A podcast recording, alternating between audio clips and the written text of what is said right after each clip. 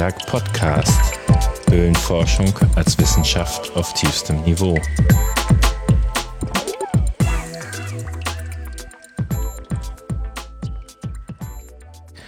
Ja, äh, mal wieder Spelio News. Ähm, heute zugeschaltet unser Korrespondent, der Auslandskorrespondent. Auslandskorrespondent, genau. Ähm, Detlef, äh, das letzte Mal ist fast zwei Monate her, dass wir, na, zumindest acht Wochen, dass wir uns gesprochen haben. Ja, ist viel passiert in der Zwischenzeit. Genau, das ist erstmal das Wichtigste natürlich, warum wir auch gar keine Zeit für Radio hatten. Äh, wir haben den Antiberg fertig gemacht, fix und fertig. Ja, Folge ja. 77. Liegt jetzt bei mir zu Hause, wartet, auf wartet aufs Verschicken und das wird am Donnerstag passieren. War wie immer Heulen und Zähne klappern und Lust verloren gegen Ende und äh, kreative Differenzen. Sowas wie, sagst du irgendwie da, ich habe da was falsch gemacht oder ist nur deine Meinung über meine Kommasetzung eine persönliche und so weiter. Auf jeden Fall zum ersten Mal, glaube ich, mit Starschnitt. Wir haben einen äh, Plan, der auf drei A4-Seiten daherkommt. Ja. Ja, die Rentropshöhle in Ennepetal. Die Vermessung war schon vor einiger Zeit. Aber jetzt ist er endlich ins Reine Ich gezeichnet. glaube und im Frühjahr 1992. ja, aber in meinem Alter ist das noch nicht so lange her. Sehr sogar in deinem Alter ist das lange her. Ja, da wurde mein jüngstes Kind geboren. Also so lange kann das noch gar nicht her sein. Hm. Hm. Ähm, da hat Stefan Vogt sich überlegt, dass er mal seine Altlasten aus der Schublade aufarbeiten muss. Äh, und äh, er verspricht uns noch viele schöne neue Pläne. Ich glaube, es sind sogar noch mehr in der Pipeline, ne? Ja, es sind alle, ist, soweit ich weiß, ist er die ganze Zeit wirklich dran am äh, Pläne zeichnen und äh, diese ganzen Notizen ins Reine zu bringen und so. Damit er das erledigt hat. Ja, und was mich persönlich sehr freut, ist, dass wir im Antiberg von sehr vielen Gruppen aus der Region die Jahresberichte haben für letztes Jahr. Äh, Ja. Das ist ja unsere Aufgabe, zu sammeln, was cast-technisch in NRW passiert. Und das hat ganz gut geklappt, diese Ausgabe. Ja, also das äh, sind teilweise Gruppen, die, die nicht jedes Mal ihre Jahresberichte an uns schicken zum Veröffentlichen. Und das ist auch, finde ich gut, dass das so passiert. Ja, also könnt ihr euch drauf freuen und im Zweifel auch noch abonnieren. 5 Euro unterstützt er uns mit. Äh, und obendrein ist ein gutes Heft. Genau. Abonnieren funktioniert entweder einfach über akkh.de-buchshop oder aber einfach eine E-Mail an äh, antiberg.foxel.org. Genau.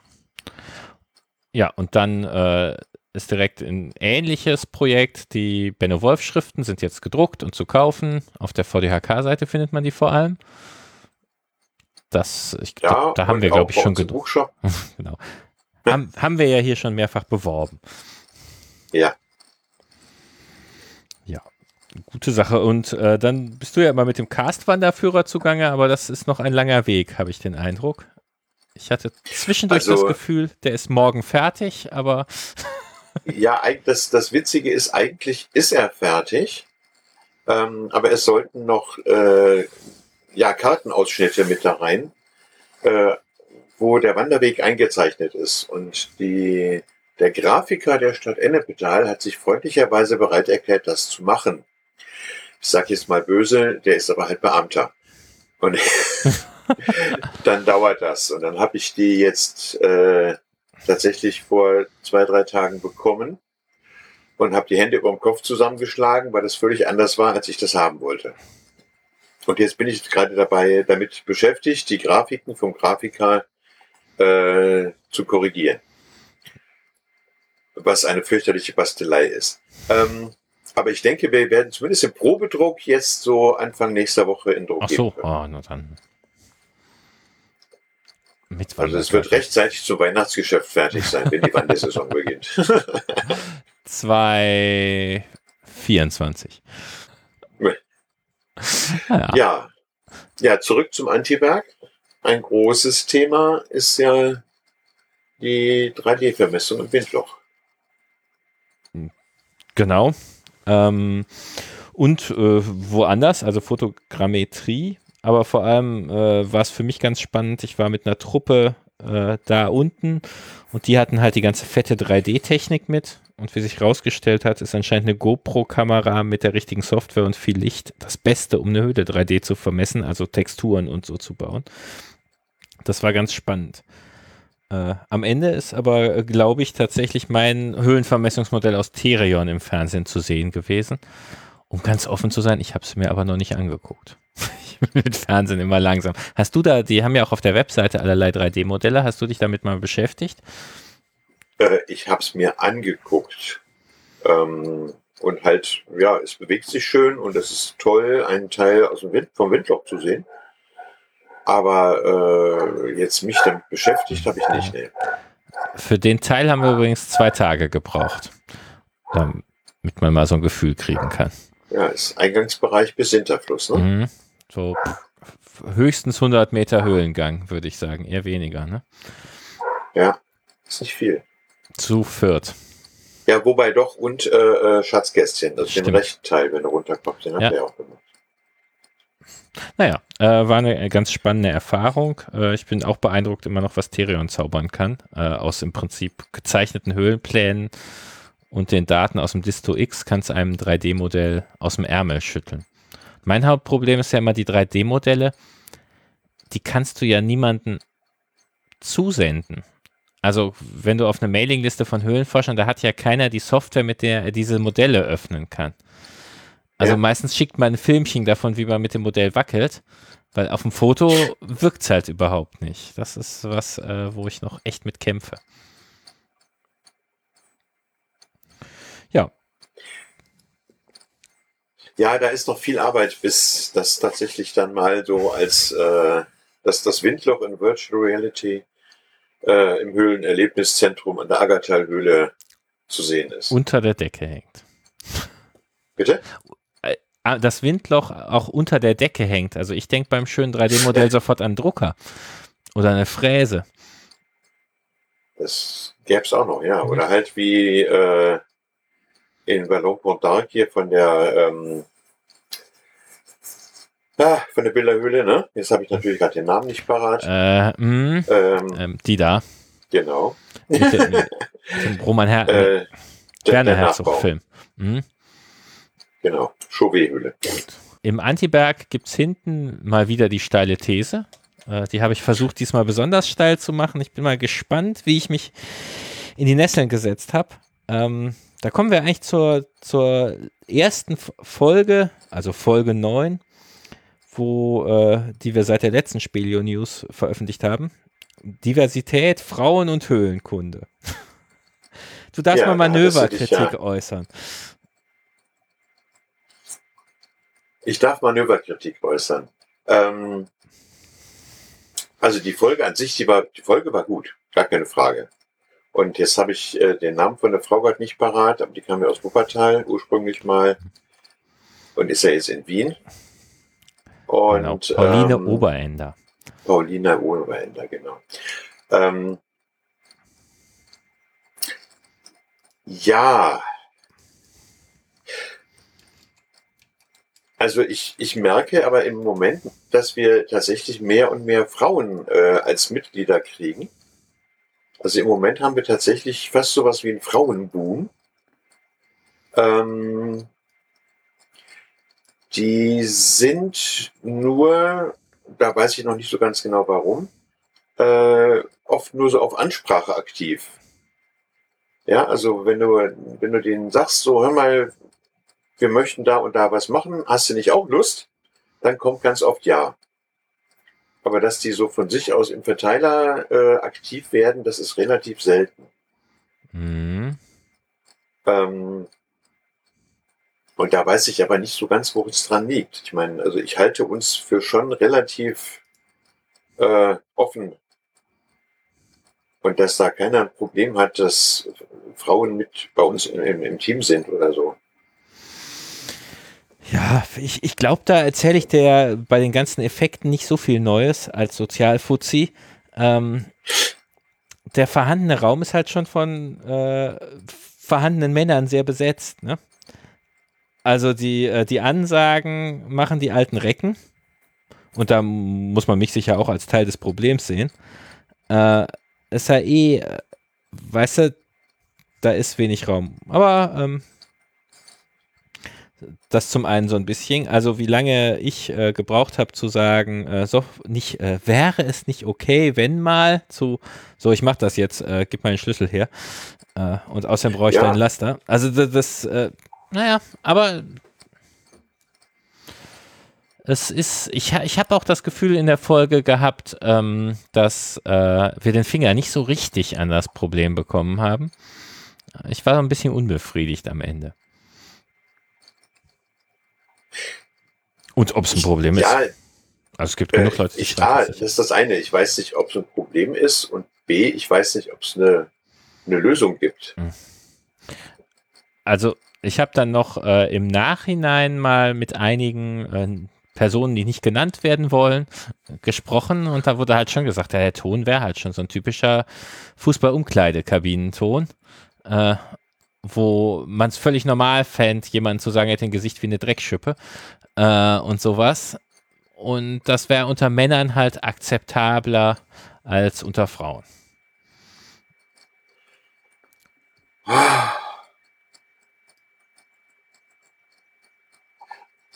Ja, aber ich glaube, das liegt tatsächlich auch an den handelnden Personen. Also ähm, ich merke, dass ich mit, je nachdem mit wem ich unterwegs bin in der Höhle oder an der Höhle, äh, mich schon auch unterschiedlich äußere.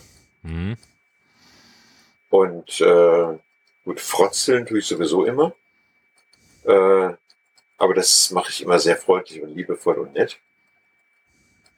Ähm, ja, und entschuldige bitte, ich meine, also, in der Höhle ist das Leben hart. Äh, ne?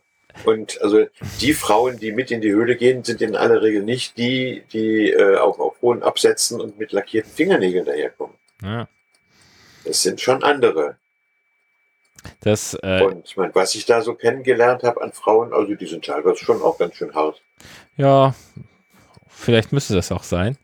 Äh, also, naja, genau. das, das ist, äh, ich glaube, Pauline hat es in der Sendung gar nicht gesagt, sondern im Vorgespräch gemeint, naja, äh, da machen wir eine Schachtour, äh, da haben wir eigentlich ungern Männer dabei, die sind zu läppisch. Äh, ja, doch, doch, ich meine, das hätte sie gesagt. Zumindest, Oder, ich glaube nicht in diesen Worten, aber von diesem Forschung, wo sie eigentlich nur noch als ja. Frauenteam reingehen. Naja, ähm, hat auf jeden Fall Spaß gemacht. Ich glaube, ähm, wir müssen an das Thema doch zumindest ein bisschen Bewusstsein schaffen. Äh, wir sind halt, wie wir sind.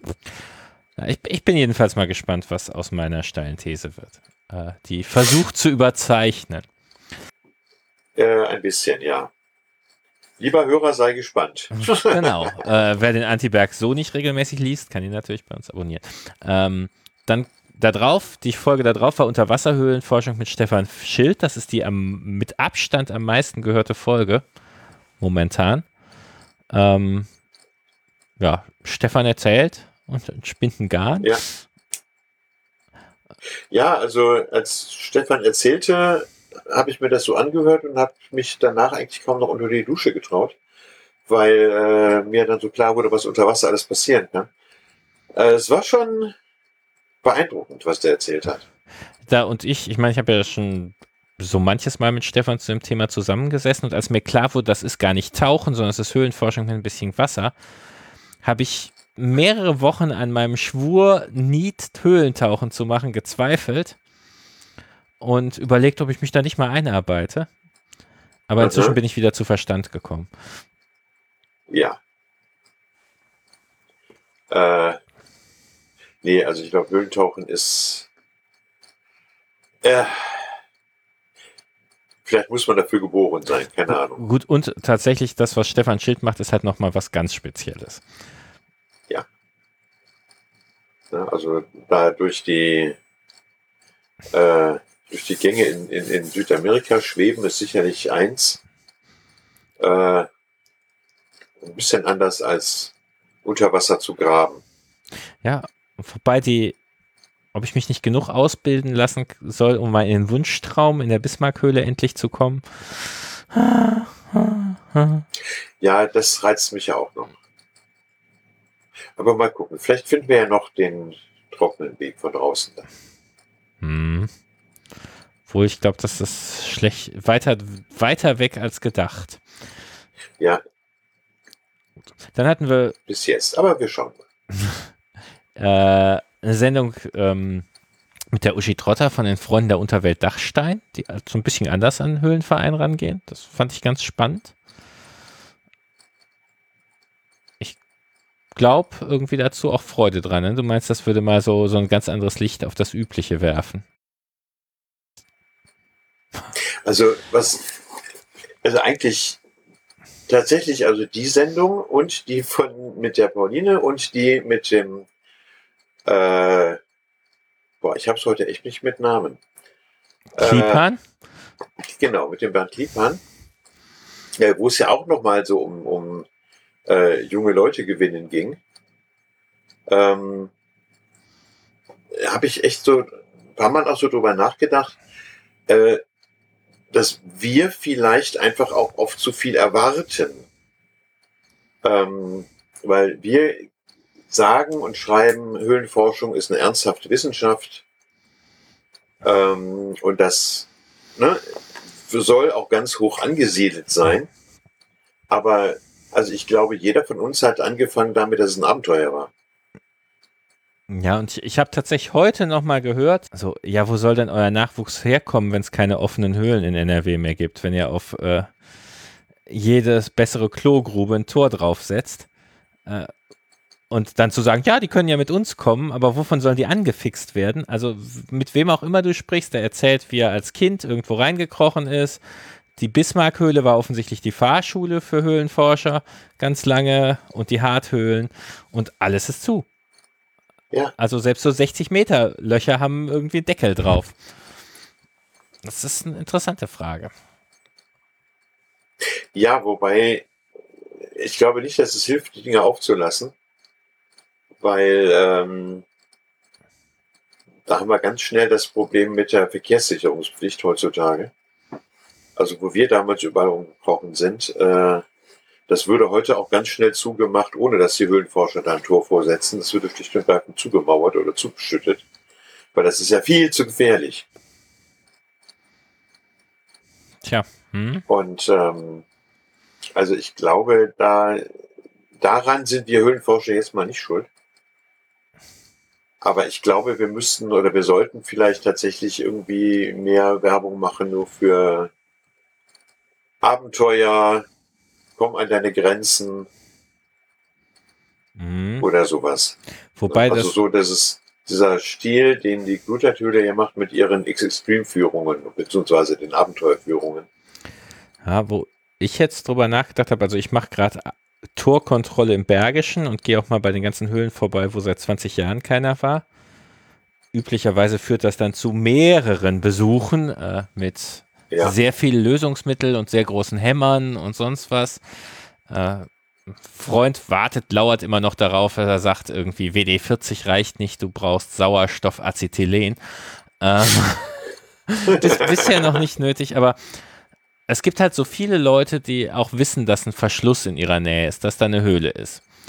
Und ob wir den Tag des Geotops auch ein bisschen wie den Tag des offenen Denkmals sehen. Und bisher machen wir da ja durchaus solide Veranstaltungen in Wuppertal und Ennepetal, die aber doch mehr so Oberstudienrat als Zielgruppe ein bisschen haben. Ne?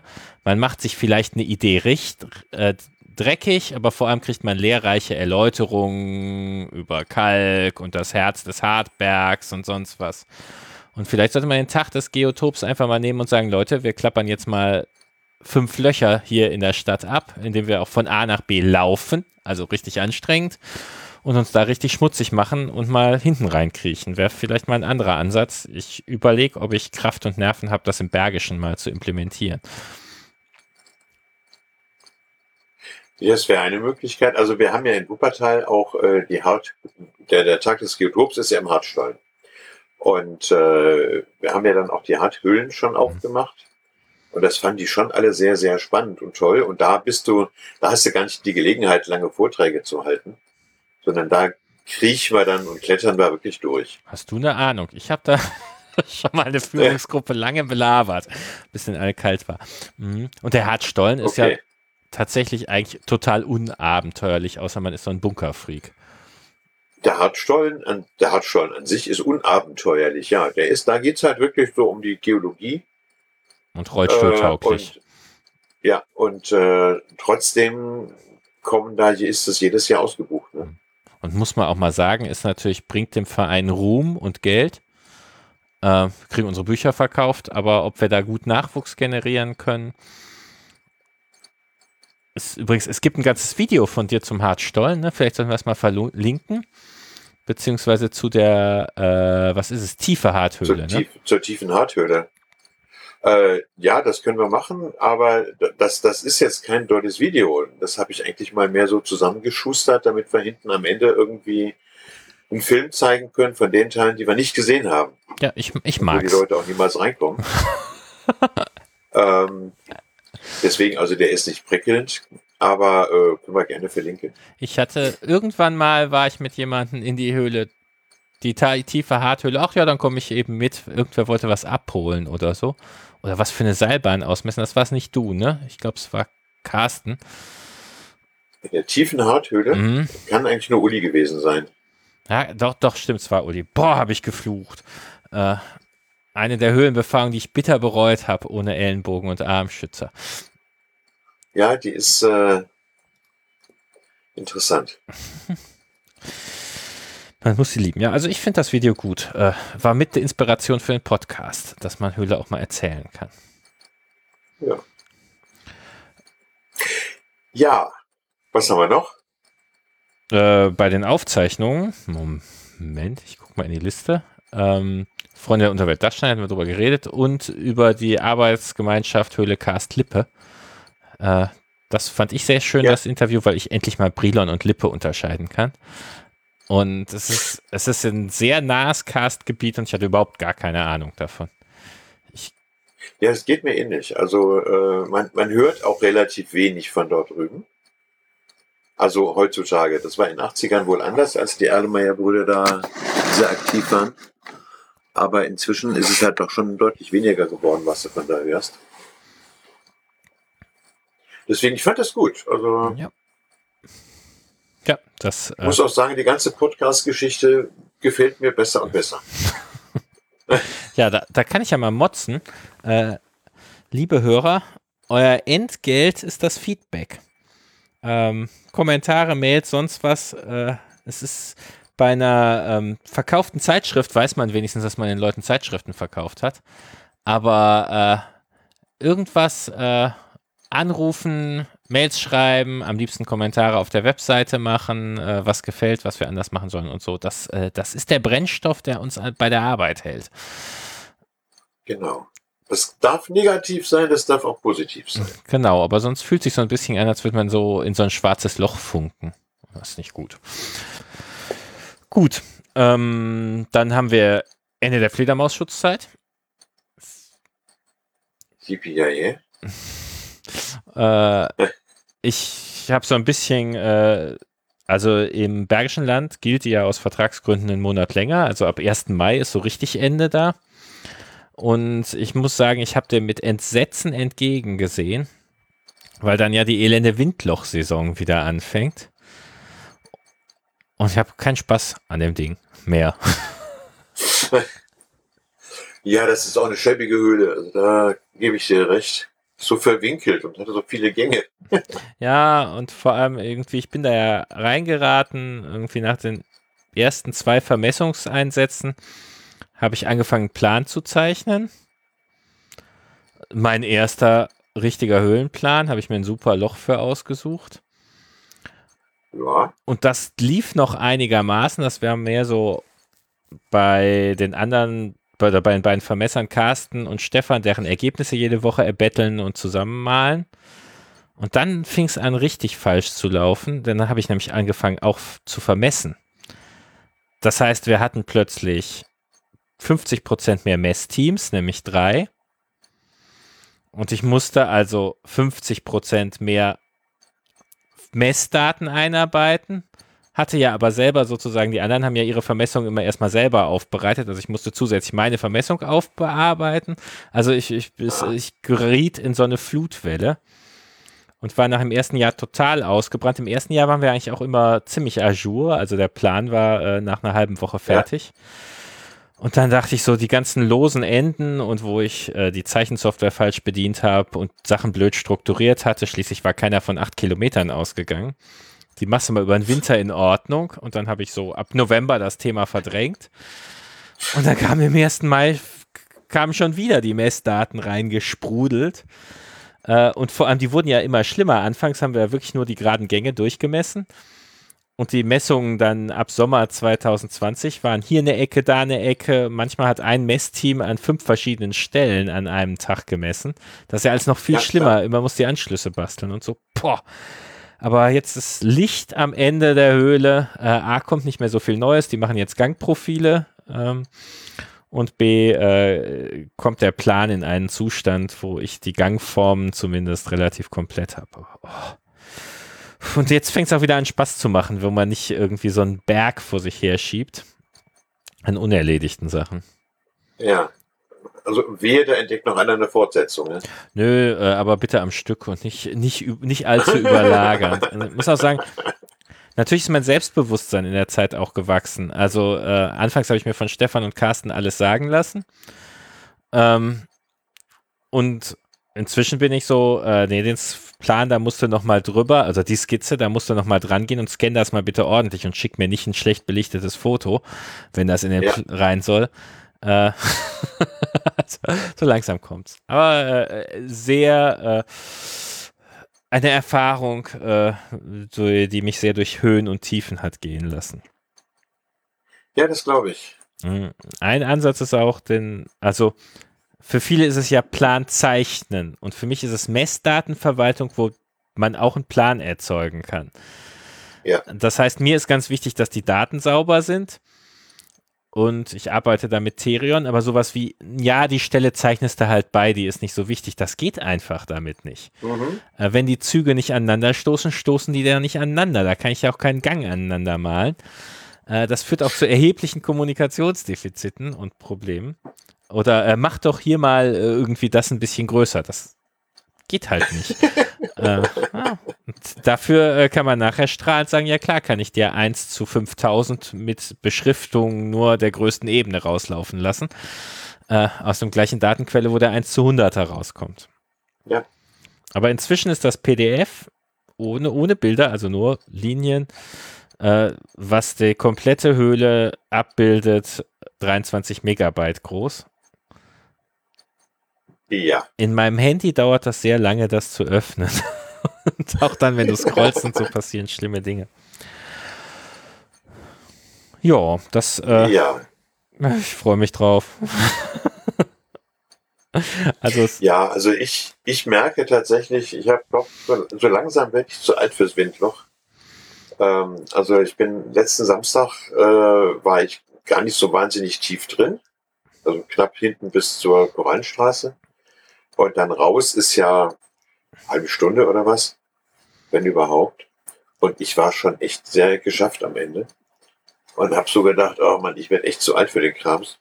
Und habe so überlegt, dass ich dann vielleicht doch jetzt mal anfange, so äh, äh, parallel zum Windloch, zur Windlochforschung äh, andere Sachen anzubieten. Weil wir haben einfach auch eine ganze Menge Vereinskollegen, die eben nicht ins Windloch können und wollen. Und während der Windlochsaison haben wir nichts zu tun. Hm. Und das letzte. Und äh, ja. deswegen, also ich würde gerne da im, äh, im Wurzelponor weitermachen. Ich würde gerne in Wuppertal den äh, Schwarzbach-Ponor aufmachen.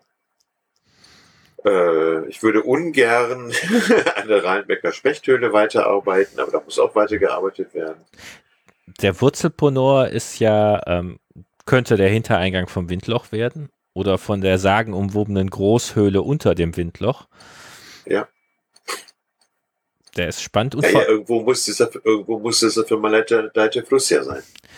Oder Bach. Und vor allem kann man nachher äh, schön noch Corona-konform zusammen im Wald rumstehen. Also wenn man zwei Forschungen in Laufweite macht, ich glaube, das sind 200 Meter Luftlinie, hat natürlich auch was. Ja. Ich war da mit meinem Sohn in der Ecke, da sind ja sehr viele Höhlen, Torkontrolle jetzt zweimal machen. Und wir haben rausgefunden, dass das Restaurant vor der Aggertalhöhle einen Burger-Abholdienst anbietet zu Corona-Zeiten.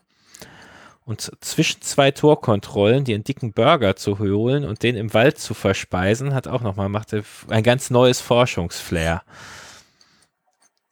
Ja, mein persönliches Problem ist, dass ich Burger gar nicht so toll finde. Äh, du kannst die Fritten kriegen. Die haben auch Cocktails. Gut, du fährst.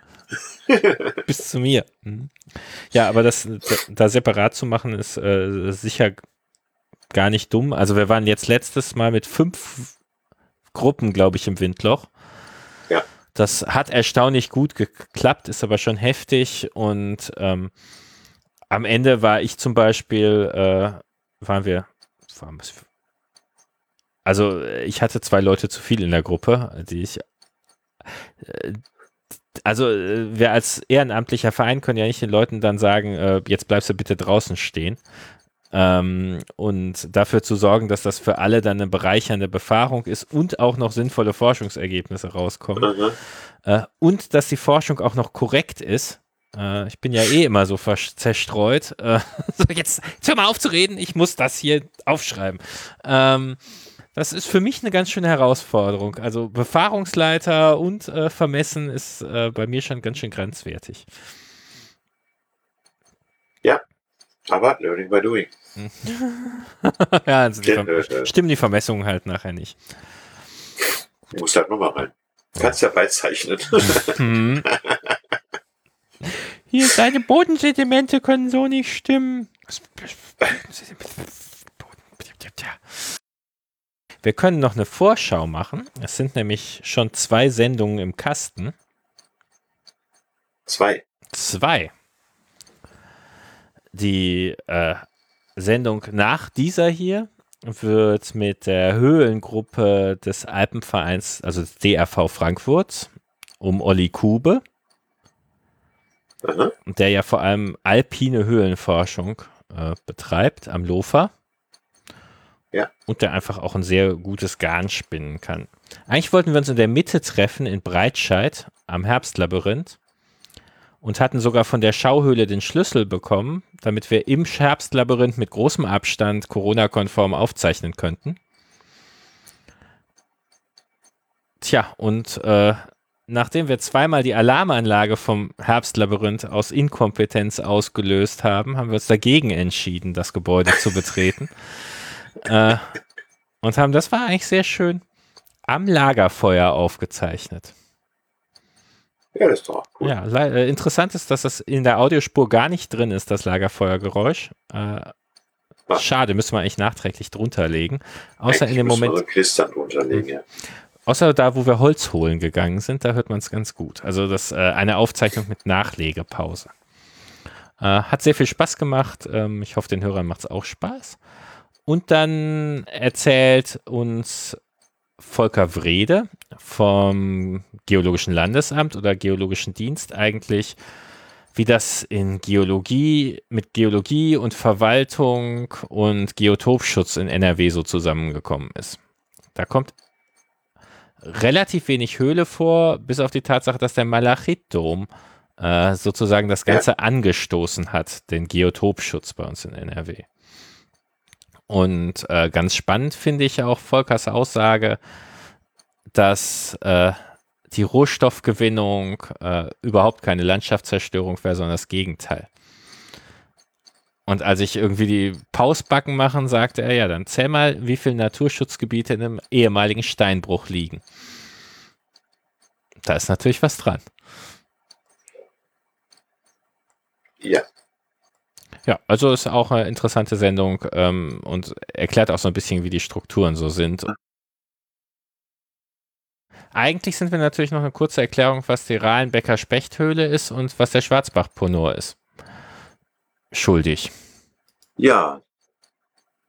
Okay, ich, ich mache den Schwarzbach-Ponor. Gut. ähm, der Schwarzbach ist ein ein Bach in Wuppertal, der äh, in, in Oberbarm, Wuppertal Oberbarm, der zum größten Teil äh, ja, ja, vielleicht einen knappen Kilometer äh, der fließt eigentlich in die Wupper, aber einen knappen Kilometer oberhalb versickert der eigentlich fast immer. Und nur bei Starkregenereignissen äh, fließt er wirklich durch. Und ähm, schon Benne Wolf hat da mehrere Ponore beschrieben und einen haben sie auch mal aufgemacht. Der ging dann aber irgendwie nur zwei Meter und wurde dann zu eng. Und da ist inzwischen steht dann ein Haus drauf. Also von daher ist das auch gegessen. Und ähm, ich habe dann bei einer Begehung äh, wirklich so einen Ponor gefunden. Also da verschwindet das Wasser wirklich gurgelnd, äh, dummerweise unter so einer Stützmauer. Und das ist eine richtig hohe, große Stützmauer aus Bruchsteinen. Und da geht richtig ordentlich Wasser rein. Und äh, wir haben schon die Genehmigung des Besitzers, also der Stadt Wuppertal, der das Grundstück da gehört. Das kann ich leiden, wenn das Telefon klingelt. Ähm, und also wir dürfen die Mauer aufmachen, aber das müssen wir halt äh, dann also wirklich mal mit einer Betonsäge machen.